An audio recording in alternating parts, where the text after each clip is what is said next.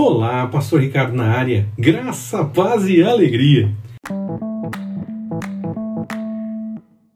A soberania do Senhor revelada. Leia Isaías capítulo 14, versículos de 1 a 23. Durante o tempo da profecia de Isaías, Babilônia visitou Judá depois da recuperação do rei Ezequias.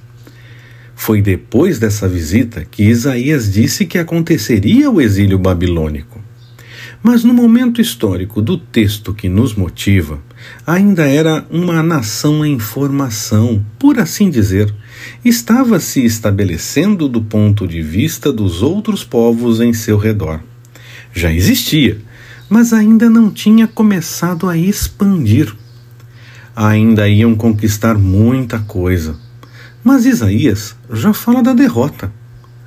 Quando o Senhor revela algo, pode ter certeza que vai se cumprir, ainda que não pareça.